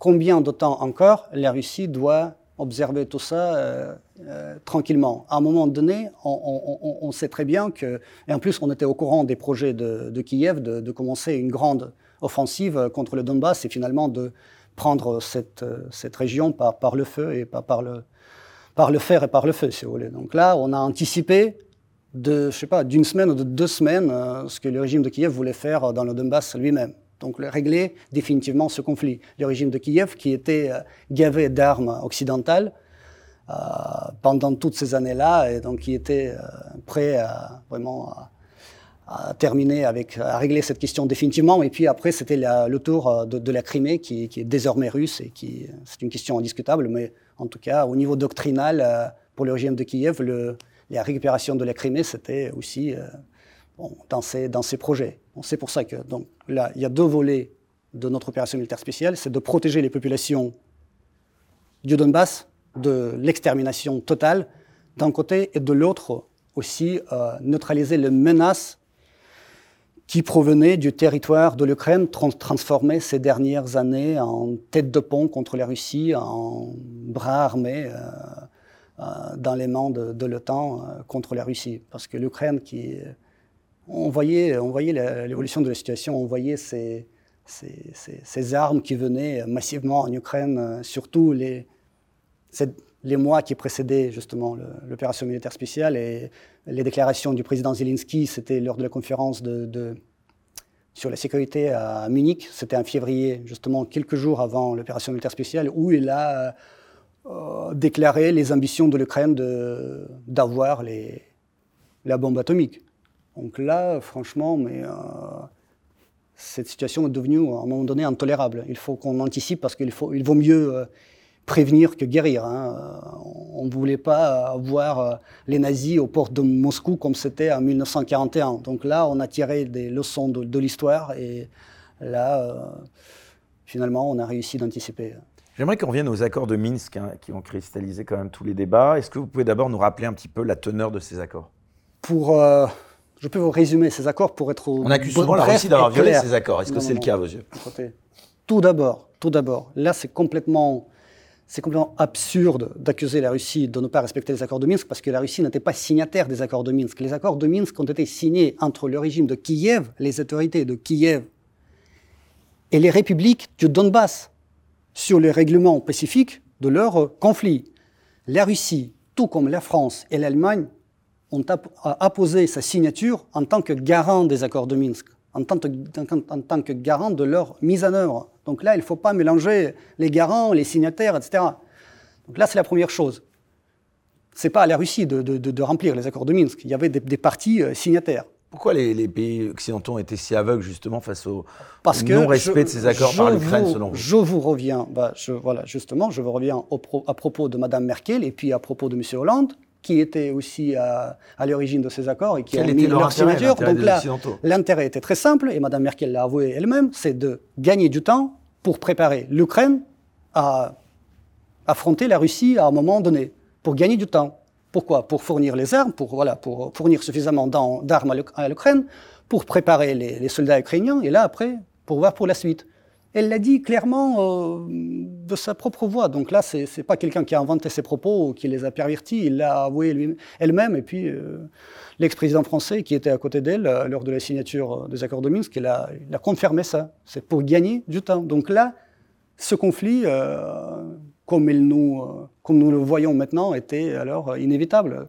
La Russie n'a jamais encouragé justement euh, et soutenu le séparatisme des républiques populaires autoproclamées Je veux vous prouver que jamais, parce que la Russie n'a reconnu leur indépendance que à la veille de l'opération militaire spéciale. C'était en février 2022, c'est-à-dire jusqu'au dernier moment, la Russie quand même comptait sur la solution pacifique et politique de, de ce conflit intérieur ukrainien, parce que nous avons toujours considéré ces deux républiques euh, autoproclamées comme, le, comme la partie intégrante de l'Ukraine. Donc là, notre volonté euh, principale, euh, toutes ces, années-là, c'était de, justement de, faire tout pour que les accords de Minsk soient mis en œuvre. Ces accords de Minsk qui prévoyaient, et là maintenant je reviens à leur contenu, qui prévoyaient justement la réintégration politique de ces deux républiques autoproclamées dans l'Ukraine en échange d'une autonomie, mais vraiment très limitée. Il n'y avait rien de spécial comme autonomie. C'est voilà, la possibilité pour euh,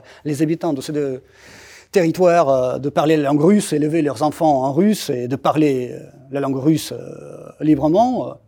parce que, comme je répète, c'était supprimé, c'était interdit alors, à un moment donné, la langue russe en Ukraine et d'avoir leur, euh, je sais pas, police municipale, les, leur euh, autorité locale, les élections des autorités locales, et garder les liens économiques, euh, culturels, humanitaires avec la Russie.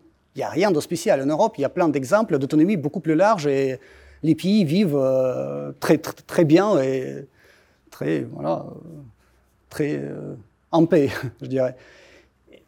Et là, finalement, Apparemment, personne n'a voulu les, mettre en œuvre. Tout le monde se préparait à, la guerre. Euh, du côté de, je parle du, régime de Kiev, je parle de ses sponsors, sponsors de ses soutiens occidentaux. Finalement, nous avons, nous avons aujourd'hui ce que nous avons. la question de fond, celle-là, c'est pour vous, ces territoires, Alexander Makogonov, sont incontestablement propriété, euh, si je puis dire, de la Russie, partie intégrante de la Russie. Ils appartiennent à la Russie Désormais, c'est la Russie c'est un fait historique, un fait accompli, un fait incontestable. La Russie ne marchande pas ses territoires et ses, citoyens. Donc là, maintenant, dans ces quatre nouvelles régions rattachées à la Russie suite au référendum, il y a des gens qui sont les nôtres, qui habitent, qui ont les passeports russes, qui parlent russe. Donc il n'y aura plus jamais de retour en arrière là-dessus C'est impossible. Si vous demandez à ces gens-là qui, qui, habitent sur ces territoires, ils vous diront, mais non, mais vous êtes fous, jamais. Parce que vous savez pourquoi? Si, imaginons vraiment la pire des situations, ces gens-là, voilà, ils disent on revient à l'Ukraine, fini la Russie, on revient. Mais ils sont considérés déjà, a priori, par le régime de Kiev comme des collabos. Donc là, ils seront tous euh, emprisonnés, euh, exécutés, on n'en sait rien. Parce que c'est. Vous voyez, même maintenant, encore hier, ils étaient citoyens ukrainiens. Aujourd'hui, le régime de Kiev les bombarde chaque jour, que ce soit dans la région de Kherson, dans les régions de Zaporozhye, dans le Donbass, etc. Donc là, ça veut dire que le régime de Kiev n'a pas besoin de ces gens-là. Il a besoin peut-être de, de, ces territoires, mais pas de ces gens-là. Et là, nous ne pouvons pas euh, céder euh, ni nos territoires, ni, ni nos citoyens. Donc là, on va les protéger jusqu'au bout et, développer ces régions euh, sur le plan économique, social. Et, Quoi qu'il en coûte, quand vous dites on va les protéger jusqu'au bout, ça veut dire euh, mais non, non, quoi qu'il puisse se passer. Mais pourquoi, quoi, quoi non, c'est pas la logique de quoi qu'il en coûte. Nous, nous faisons ce que nous faisons avec les moyens que nous avons, sans engager les moyens, sans aller, sans aller à l'extrême. Euh, donc pour le moment, les, les, moyens engagés euh, sur le front pour protéger ces territoires nous suffisent. Là, vous considérez qu'on n'est pas encore allé à l'extrême Non, mais, mais on est, comme dit le président Poutine, la Russie n'a rien encore commencé. Vous voulez, mais vous savez, c'est. J'ai l'impression que dans le monde occidental, les, certains, ceux qui spéculent sur ce mot guerre, ils veulent vraiment que la, Russie déclare la guerre, la guerre à l'Ukraine et que la, Russie rase l'Ukraine de, la carte du monde, mais ce n'est pas notre logique, c'est plutôt la logique de vos chers amis anglo-saxons qui, préfèrent de bombarder les villes et les villages avec les, les civils dedans, ce qui a été euh, bien euh, démontré euh, sur l'exemple de l'ex-Yougoslavie, euh, de l'Irak, de la Libye, euh, de l'Afghanistan, etc. mais ce n'est pas notre méthode. Le soldat russe, ce n'est pas un, tueur, un voleur, un, violeur, un pilleur, c'est un défenseur, c'est un libérateur. revenons à l'histoire justement, Vladimir Poutine, votre président, a parfois évoqué l'origine russe de l'Ukraine, ou plutôt les origines ukrainiennes de la Russie. Pour vous, l'Ukraine, c'est la Russie euh, ou pas? C'est une question très complexe. En fait, si on prend Kiev, Kiev, depuis l'époque médiévale, c'est le berceau de notre civilisation russe. C'est pour ça que ce territoire-là, à l'époque médiévale, ça s'appelait la Russe de Kiev. Donc là, il n'y avait aucune Ukraine sur la carte du monde. L'Ukraine a été créée par Lénine en 1922, qui a pris le, je sais pas, un stylo, un crayon, là, et qui a dessiné euh, les, contours de l'Ukraine en lui attribuant les, régions euh, historiquement russes, euh, peuplées, par des Russes. Je, parle notamment du, Donbass, qui, qui, était le cœur battant de, de la Russie industrielle à l'époque. Donc là, justement, il a voulu de, de mélanger les, paysans sur les territoires de, l'ouest euh, de l'Ukraine, de l'Ukraine centrale, et euh, avec le prolétariat du, Donbass. Voilà, c'était ça le dessin euh, politique de Lénine. Donc là, c'était, c'est une créature, l'Ukraine, c'est une créature assez, assez, assez récente sur le plan historique, donc qui n'a que 100 ans d'histoire. Et donc là, quand vous dites, quand vous demandez si l'Ukraine c'est la Russie, en principe, ça a toujours, ce territoire-là, ça a toujours été la Russie. C'était l'Empire russe. Euh, c'était. Euh, hmm, si on prend par exemple les villes, euh, les villes, les villes ukrainiennes, mais vraiment, il n'y a, pas une seule ville construite par, par les Ukrainiens. Hein. La plupart des villes ukrainiennes sont fondées, construites, défendues ou reconstruites par les Russes ou par les Soviétiques.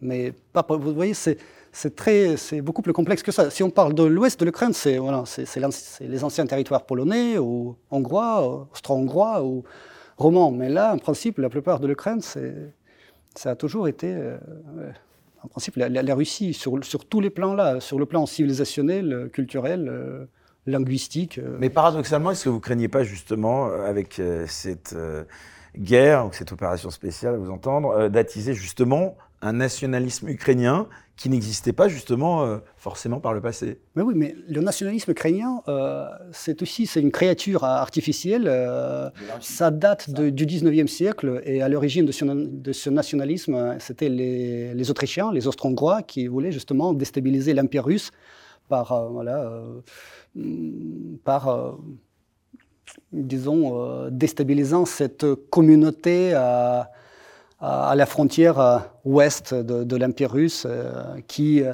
se considérait, bon, russe ou pas trop russe. Vous voyez, c'est une question aussi.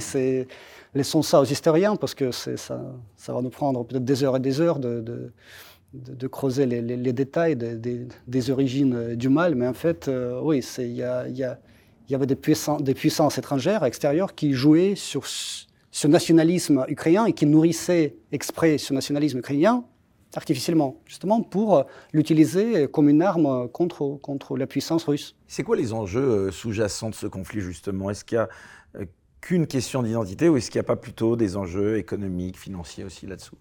Des enjeux économiques, financiers, vous, vous allez trop dans les détails, c'était pas ça ne figure pas parmi les objectifs de, de, ce que nous faisons maintenant. Pour nous, c'est plutôt politico-sécuritaire, parce que comme je vous l'ai déjà dit, c'est tout d'abord protéger les populations, neutraliser les, les menaces euh, en provenance du territoire de l'Ukraine. Les menaces, les vraies menaces, les, menaces militaires, parce que euh, l'Ukraine, c'est, euh, d'après cette tendance de ces dernières années, mais vraiment se, transformer devant nos yeux à une tête de pont contre la Russie. On a avec, parlé avec les armes, avec tout, oui. On a avec, beaucoup parlé du rôle de l'OTAN. Avec les perspectives, justement, avec les perspectives d'entrée de l'OTAN, dans, l'OTAN et tout ça. Oui, oui, oui. Donc là, pour nous, c'est absolument, c'était une ligne rouge. Vous pensez que l'Ukraine était sur le point d'intégrer l'OTAN, vous? Mais c'est ça le jeu. Vous voyez, en, 2008, lors du sommet de l'OTAN à Bucarest, hum, les États-Unis et la compagnie euh, ont ouvert euh, la porte, bah, disons, ont promis une certaine perspective euh, de l'adhésion de l'Ukraine dans l'OTAN. C'est un casus belli pour la Russie, pourquoi?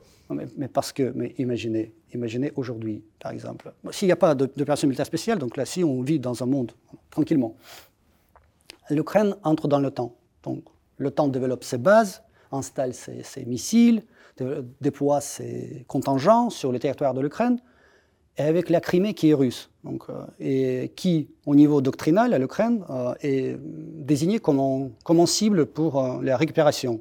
Donc, l'Ukraine tente de récupérer la Crimée par la voie militaire, bien sûr. On entre en conflit avec l'Ukraine. L'article 5 de l'accord de Washington enclenche. Ouais, et tout le bloc de l'OTAN entre en guerre contre la Russie. Alors la Troisième Guerre mondiale commence, la guerre apparemment nucléaire, et la fin du monde. Euh, vous considérez que la Russie est menacée par, déjà euh, aujourd'hui ou demain La Russie est menacée par les États-Unis, euh, selon vous? Non, mais la Russie n'est pas menacée par les États-Unis directement, mais d'après les déclarations des, des, autorités américaines, mais la conclusion est évidente. Quand on dit qu'on veut infliger une défaite stratégique à la Russie, mais ça ne laisse aucun doute euh, sur les objectifs, les vrais objectifs euh, Je pose la question des Américains. Si, euh, si l'OTAN, par exemple, avait garanti à la Russie que l'Ukraine n'y serait jamais intégrée, est-ce que ce conflit aurait pu être évité? Mais il, justement, aurait été évité ou pas mais justement, il, fallait commencer par ça. Nous avons dit très clairement, pour nous, c'est une ligne rouge. C'est inadmissible pour la partie russe d'avoir l'Ukraine dans l'OTAN. Personne ne nous a écoutés, personne ne nous a entendus. Donc, puis après, le président Zelensky avec ses ambitions d'avoir la bombe nucléaire, etc. etc. donc là, c'est la fuite en avant qui, était euh, instoppable, mais bon, qu'on a dû euh, anticiper, et c'est pour ça que nous avons commencé cette opération. Et pour vous, cette opération, cette guerre, sa responsabilité, elle incombe à l'Occident? Absolument, absolument, absolument. Quel est le sens? Mais quel est le sens d'avoir l'Ukraine dans l'OTAN? Est-ce que l'Ukraine ne peut pas servir d'un pont euh, entre l'Europe et, la Russie, d'avoir son rôle aussi particulier euh, sur cet échiquier géopolitique et euh, garder de bonnes relations de coopération, de bon voisinage avec l'Europe, avec la Russie, de profiter justement de sa, position géopolitique euh, assez, assez, intéressante, assez, particulière, euh, et d'en tirer tous les profits. Non, ils ont préféré vraiment, ils ont préféré la voie de la russophobie, la voie de la négation de tout ce qui est russe, la voie de la confrontation avec la Russie. Au final, nous avons ça. Nous avons ce conflit en Ukraine qui, euh, qui continue en faisant des milliers et des milliers de morts mais la Russie, est-ce que, la Russie a proposé des alternatives à la guerre euh, Monsieur Makogonov Oui, bien sûr, mais écoutez, la, première. C'était quoi ces alternatives? mais La première alternative connue par le monde entier, c'était les accords de Minsk. C'était même pas l'alternative à la guerre, c'était la base pour la paix durable, pour la stabilité, pour la sécurité de tous et voilà, pour la vie tranquille pour tous. Mais personne ne voulait les mettre en œuvre. Au contraire, le temps continuer à fournir les armes massivement à l'Ukraine, en préparant l'Ukraine à, quelque chose. Maintenant, nous voyons à quoi. Donc là, euh, ce n'est même pas la question d'alternative. Il n'y avait, aucune volonté politique même de, de, de, renforcer la paix et vraiment d'exclure toute possibilité du conflit. Donc nous avons l'impression que le monde occidental se préparait à ce conflit et préparait, bien préparait l'Ukraine à ce conflit qui, je répète, est utilisé par, par, par l'Occident et par les États-Unis, le premier bénéficiaire de ce conflit, comme de tous les conflits dans le monde, la plupart des conflits dans le monde, euh, utilisé comme, une, comme un bras armé, comme une compagnie militaire privée avec ses milliers et milliers de soldats et avec un très bon, euh, grand ressources mobilisables. Les gens capables de tenir euh, les armes occidentales dans, dans, les mains. Alors justement, parlons-en de l'Occident. Au-delà de ça, est-ce que vous diriez que cette guerre, elle est plus largement le symbole d'un affrontement entre Orient et Occident? Pour vous, l'Occident, c'est une civilisation décadente? Vous savez, euh, l'Occident... Déjà, votre hésitation du nom. Oui, décadente, mais vous savez... Euh, Selon vous, c'est la Russie qui incarne euh, aujourd'hui la civilisation? Oui, je, vous dis, non, non, non. Mais quand on parle de, l'Occident décadent, je ne sais pas comment c'est perçu euh, dans le monde occidental, mais quand on vous dit Occident décadent, vous pensez à quoi? Parce que c'est très intéressant de connaître la logique des, Occidentaux euh, qui parlent oh, de la Russie, qui, qui, ça renvoie la morale, ça renvoie beaucoup oui, de choses. Mais oui, c'est plutôt, ça renvoie plutôt aux valeurs, n'est-ce pas? Oui. Ouais. Et c'est plutôt, ça porte, voilà, ce genre de, de, de considération, ça porte surtout sur les valeurs. Pour, euh, pour vous expliquer notre logique, euh, puisque nous vivons aujourd'hui dans un monde orwellien. En tout cas, les déclarations de notre président, elles sont sans ambiguïté. Oui, oui. Si on parle de. Oui. Euh, puisque nous vivons aujourd'hui dans un monde orwellien, lorsque lorsque la guerre c'est la paix, le, voilà, le, noir c'est le blanc et le mensonge c'est la vérité. Je vais vous citer ce fameux écrivain britannique George Orwell qui a dit Lorsqu'on me présente quelque chose comme un progrès, je demande toujours si ça nous rend plus ou moins humains.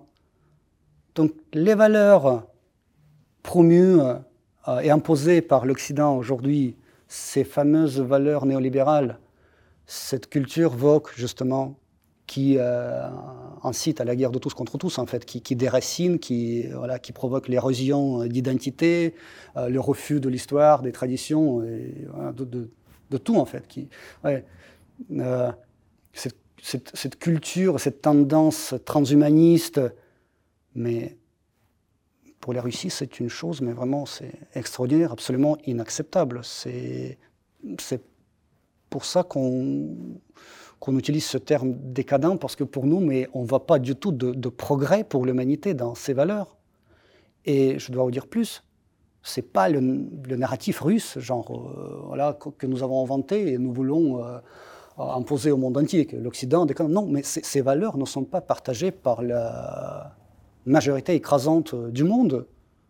Demandez euh, aux Chinois, aux, aux représentants des pays musulmans, aux, Africains, euh, s'ils partagent ces valeurs-là, euh, euh, vous allez avoir des réponses assez claires hein, sur ce sujet. Donc c'est plutôt dans ce sens-là qu'on utilise cette terminologie, mais ça n'a rien à voir contre l'Occident, c'est juste la, voilà, notre préoccupation en quelque sorte au niveau de, de, ces valeurs qui ne sont pas les nôtres.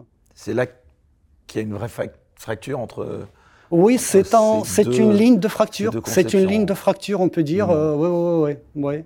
C'est une ligne de fracture et ça, c'est ça qui nous, qui nous, qui nous sépare euh, d'une manière assez, assez explicite et grave. Parce qu'en y a, en fait, il y, a, beaucoup plus de choses qui nous unissent que, que celles qui nous séparent. Mais là, euh, sur ce plan-là, oui, ça, c'est vraiment c'est une ligne de fracture.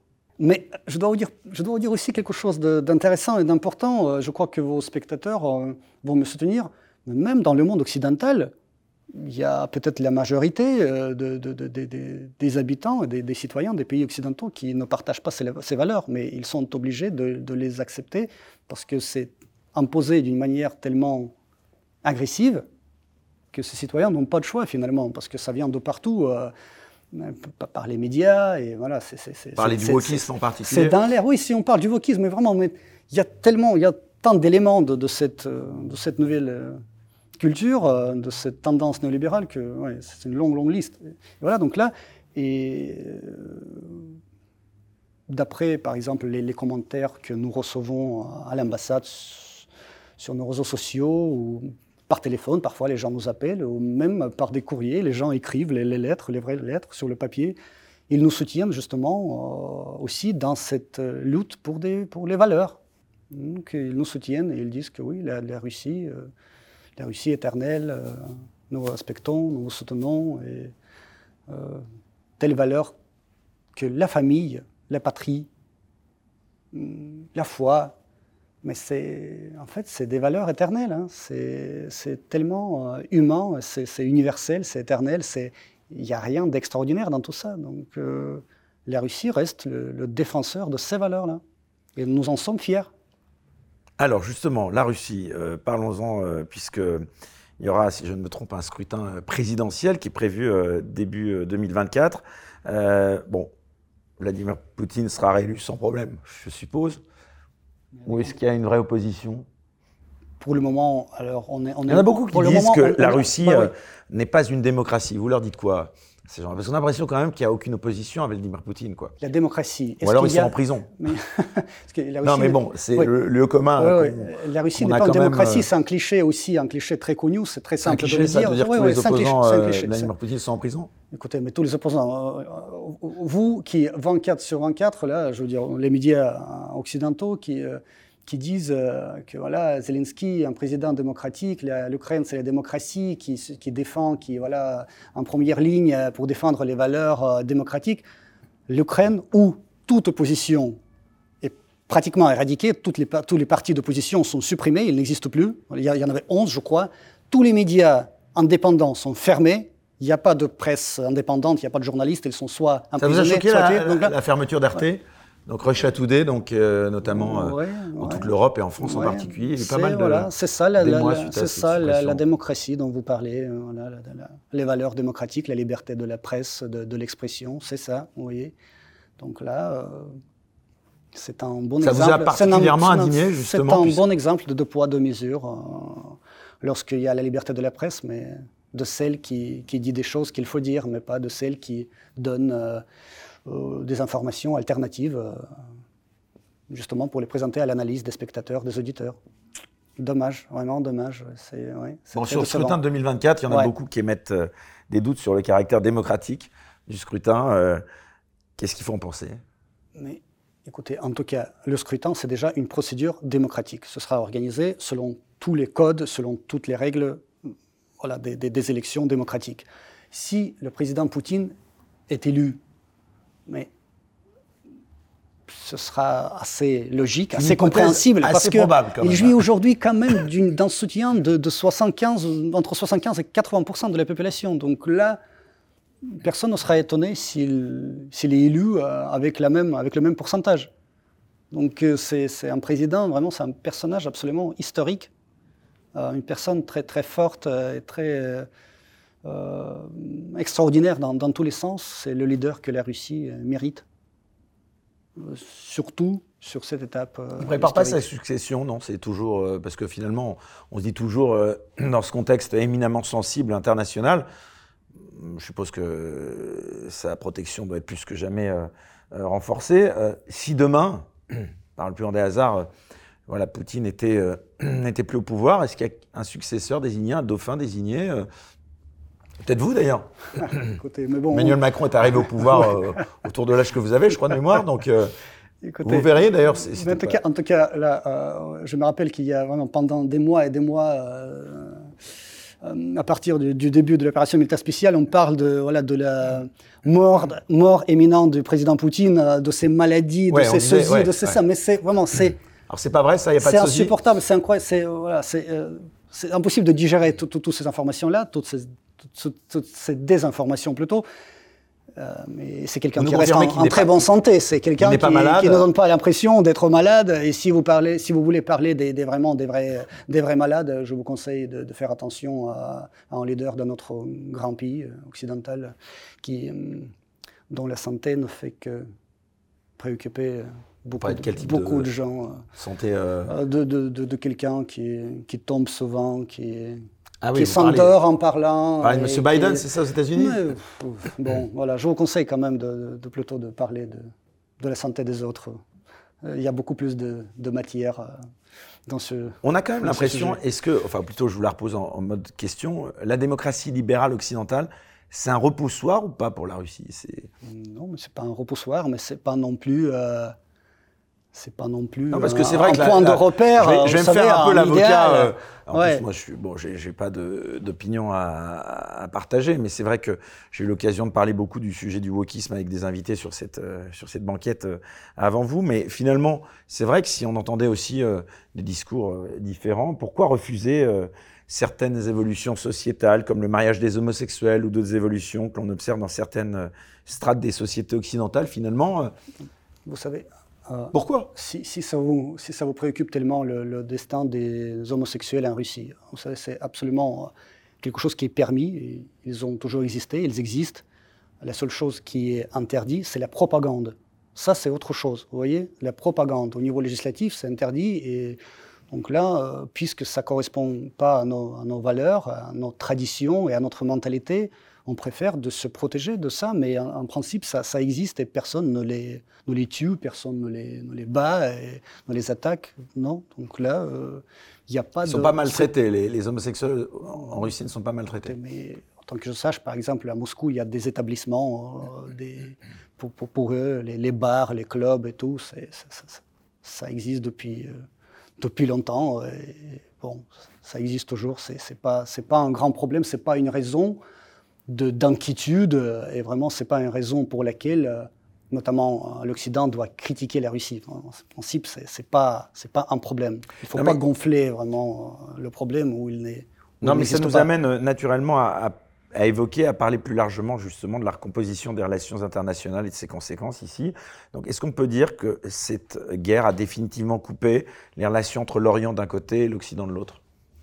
Non, mais cette, euh, ce conflit et cette guerre, euh, si on parle de la guerre... C'est quoi le nouveau clivage géopolitique selon vous? Mais écoutez, mais c'est ce que vous voyez euh, aujourd'hui, cette nouvelle tendance vers le monde, vers le monde plus juste et multipolaire, justement. C'est le Sud global qui lève la tête, qui, euh, il y a de nouveaux pôles de, de puissance euh, on a politique, un choc économique de civilisation vraiment aujourd'hui Non, c'est pas le choc de civilisation. On a toutes les chances d'éviter ce choc de civilisation si on est, si on réfléchit avec du bon sens et si euh, le monde occidental abandonne cette tentative de préserver à tout prix son hégémonie sur le monde qui dure déjà depuis cinq siècles, mais le monde change et aujourd'hui le monde change très très vite. Et ce mouvement, cette avancée vers le monde multipolaire est instoppable, c'est un processus irréversible. Il faut à un moment donné savoir le reconnaître. Et c'est ça, ce sera ça la puissance de l'Occident, c'est de reconnaître la nouvelle donne géopolitique. Pour voir la suite de l'émission sans aucune censure, merci de vous abonner à la chaîne Les Incorrectibles Plus sur Player depuis le lien en description sous cette vidéo.